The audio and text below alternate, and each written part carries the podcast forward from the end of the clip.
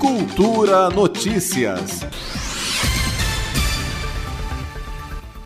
O Conselho de Cultura do Distrito Federal abriu inscrições para a seleção de representantes da sociedade civil com atuação na área cultural para compor o colegiado. Ao todo, são oferecidas quatro vagas para conselheiros titulares e quatro vagas para conselheiros suplentes. O mandato dos conselheiros é de três anos. As vagas são destinadas para a área de políticas afirmativas, com conhecimento e atuação em arte inclusiva, economia criativa e demais segmentos e linguagens de arte e cultura do DF.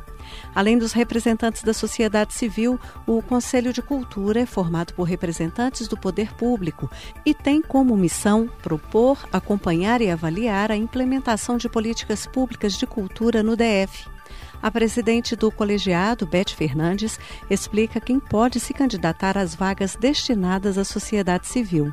Para ser representante da sociedade civil no CCDF, é preciso ter oito anos de atuação no segmento artístico-cultural e pelo menos quatro anos de residência no Distrito Federal, entre outras exigências que estão especificadas no edital. Mas o importante é que quem indica e escreve os candidatos são as entidades, os grupos, os fóruns, os coletivos e outras instâncias de atuação da comunidade artístico-cultural no DF, com pelo menos dois anos comprovados de atuação aqui na nossa cidade.